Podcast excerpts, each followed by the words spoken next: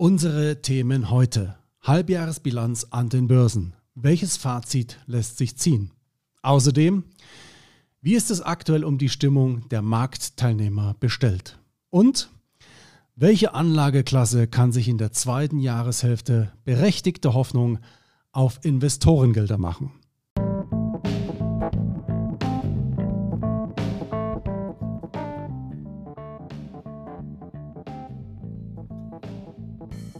Ein freundliches Servus und herzlich willkommen zum DJE Podcast. Heute geht es zwar in vielen Podcasts um Geldanlage und Co., was aber oftmals fehlt, ist die sachliche Einordnung aus professioneller Sicht. Deswegen werfen wir jeden Monat gemeinsam mit einem erfahrenen und renommierten Kapitalmarktexperten für Sie Einblick auf und in die Märkte. Unser Experte Dr. Ulrich Kafanek, Vorstand der DJE Kapital AG. Und hier ist Ihr Moderator Mario Künzel.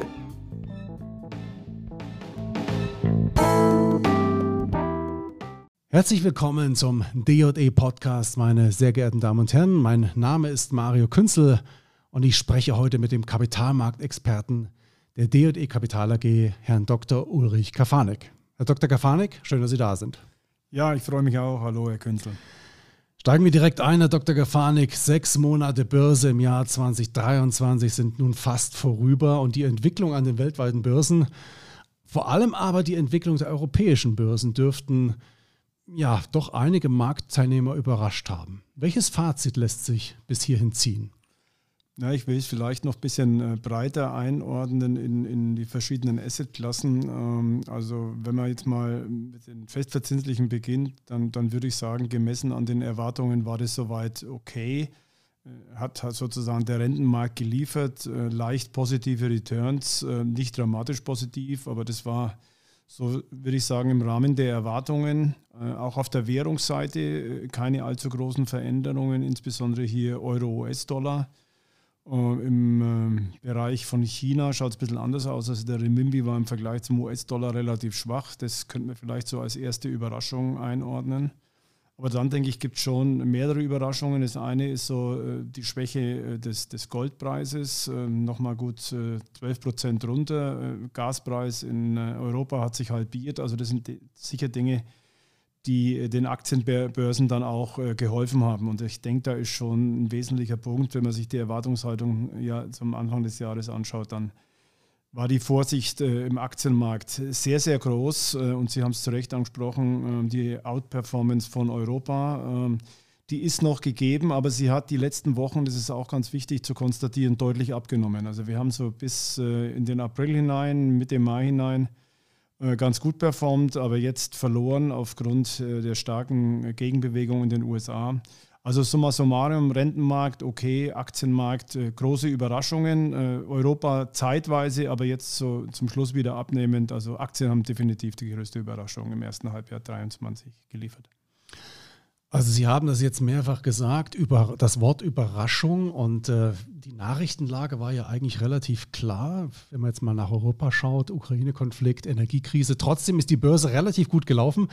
Das bringt mich eigentlich zu meiner nächsten Frage. Also Auf- und Abschwünge an den Börsen entstehen ja offensichtlich nicht durch Nachrichten alleine, sondern durch Optimisten und Pessimisten. Und äh, diese wiederum entstehen auf Grundlage der fundamentalen, aber auch der monetären Nachrichten und Entwicklungen. Wie ist es denn aktuell bestellt um die Stimmung der Marktteilnehmer weltweit? Ja, ich würde sagen, die, äh, die Nachrichten, die, die darf man nicht ausblenden. Es ist der Zusammenhang zwischen äh, der Erwartung, äh, die im Markt ist und die die Marktteilnehmer haben, und den Nachrichten. Also das macht eigentlich, diese Lücke ist entscheidend. Da kann man schon sagen, ähm, dass die Erwartungen äh, zum Jahresanfang doch sehr, sehr mau waren an die, an die Konjunktur, an, an mögliche Bedrohungen durch äh, steigende Rohstoffpreise oder an Ausweitung des Konflikts in der Ukraine und nichts von dem ist eingetreten. Und das ist oft so an der Börse, wenn dann eben Erwartungen negativer Art nicht eintreten, dann ist es ja äh, korrigiert wieder positiv zu sehen. Und es gab eben auch sehr viele Short-Positionen im gesamten Jahresverlauf ähm, und keines von diesen Ereignissen, wie gerade erwähnt, ist eingetreten und dann hat sich der Markt mehr oder minder nach oben gehangelt. Allerdings muss man jetzt auch sagen, äh, mit Ausnahme von, von Japan, wo sehr viel Momentum drin ist, in Europa ist äh, schon seit einigen Wochen kein Momentum mehr drin. Wir sind zwar jetzt äh, im DAX bei dem, beim Jahreshoch bzw. beim Allzeithoch, aber es ist nicht, kein großes Momentum, kein großer Drive da. Ähm, was zu bemerken ist, wenn man sich die äh, Sentimentzahlen anschaut, es gab in der letzten Woche äh, wirklich eine Explosion. Also der, der ganze Pessimismus, der da war, hat sich ja eigentlich in einer Woche ähm, entladen zum Optimismus. Und wenn man das jetzt mal nach vorne äh, weiterspinnt, äh, dann dürfte jetzt eigentlich auf dem Niveau, was wir erreicht haben, nicht mehr so viel kommen, weil, wie gesagt, die Marktteilnehmer innerhalb von einem ganz kurzen Zeit, also wenn man es genau nimmt, waren es zehn Tagen umgeschwingt haben. Es äh, wird sehr spannend sein im zweiten Halbjahr, ob noch viel äh, hinterherkommt nach dem sehr guten ersten Halbjahr an den Börsen. Also das, Sie äh, greifen da schon ein Stück weit vor. Das wäre auch tatsächlich meine letzte Frage in unserem heutigen Podcast. Sie haben es gerade gesagt, die Nachrichtenlage war eigentlich sehr negativ. Die Ereignisse sind nicht in dieser Form eingetreten, wie man sie prognostiziert hat. Die Frage ist nun im zweiten Halbjahr, das ist auch meine Abschlussfrage zum heutigen Podcast, kann denn der Markt nochmal mit solchen Überraschungen rechnen? Also wagen wir einen kleinen Blick in Richtung zweites Halbjahr, Herr Dr. Gafanik. Die Inflationsentwicklung sowohl in Europa als auch in den USA und die damit verbundene Notenbankpolitik haben ja in der Vergangenheit für sehr viel Wirbel in den unterschiedlichen Assetklassen oder Anlageklassen gesorgt. Was würden Sie sagen, Ihrer Meinung nach? Welche Anlageklasse darf sich denn nun in der zweiten Jahreshälfte berechtigte Hoffnung auf Investorengelder machen? Ist äh, definitiv eine spannende, aber auch schwierige Frage. Wenn man mal guckt, was im ersten Halbjahr passiert ist, dann sind die, die Gelder äh, einerseits in Bondprodukte äh, gegangen, also in Fonds für Staatsanleihen, für Unternehmensanleihen, zum Teil auch in High Yields.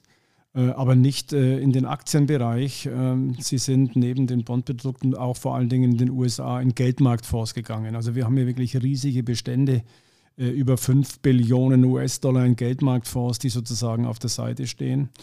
Und wenn die Konjunktur sich jetzt nicht verschlechtert und momentan gibt es nach wie vor wieder Stabilisierungsanzeichen, könnte es sogar sein, dass die Aktienmärkte im zweiten Halbjahr, wenn aus meiner Sicht zwar nicht dramatisch, aber tendenziell äh, profitieren, weil die Zurückhaltung im ersten Halbjahr so groß war. Äh, gleichzeitig denke ich, äh, dass die Rentenmärkte ähm, weiter gut laufen, was die Zuflüsse anbelangt. Ähm, wir sehen hier äh, das Szenario rückläufiger Inflationsraten. Wir sehen sozusagen den Höhepunkt äh, der Notenbankzinsen in den USA und in Europa zwei sehr positive Sachen, ähm, jetzt auch für den Rentenmarkt. Also ich würde insgesamt damit rechnen, dass wir sowohl Zuflüsse äh, am Aktienmarkt als auch weiter Zuflüsse am Rentenmarkt erleben. Nichts, äh, nichts Dramatisches, aber insgesamt denke ich, wir können eine positive äh, Flow-Statistik im zweiten Halbjahr haben. Also nur zum Verständnis, Sie hatten gesagt, im ersten Halbjahr gab es Zurückhaltungen in den Aktienmärkten. Die Aktienmärkte sind massiv gestiegen. Sie meinten eher in der Breite. Habe ich das richtig verstanden? Nein, es geht um die Zuflüsse. Wir ah, haben okay. sozusagen, die Aktienmärkte können eben äh, steigen. Das ist so ein Irrglaube, dass mhm. die Assetklassen nur steigen, wenn Zuflüsse da sind. Und es gibt genug andere Faktoren, die das ausmachen können. Das erste Halbjahr ist ein gutes Beispiel. Und äh, bei den Bonds war es so, dass die Kurse leicht gestiegen sind und wir Zuflüsse hatten. Und die, die Erwartung fürs zweite Halbjahr wäre dann eben, dass die Zuflüsse weitergehen im Bondbereich und dass Aktien jetzt zusätzlich sozusagen zu der guten Performance im ersten Halbjahr auch noch Zuflüsse erreichen können. Dann haben wir das Thema auch genauer durchleuchtet. Herr Dr. Gafanik, vielen Dank für Ihre Ausführungen und meine Damen, meine Herren, Ihnen vielen Dank für Ihre Zeit. Wir wünschen Ihnen natürlich nur das Beste. Bleiben Sie gesund, bleiben Sie der Börse treu, haben Sie eine gute Zeit auf ein baldiges Wiederhören. Ihre D&E Kapital AG.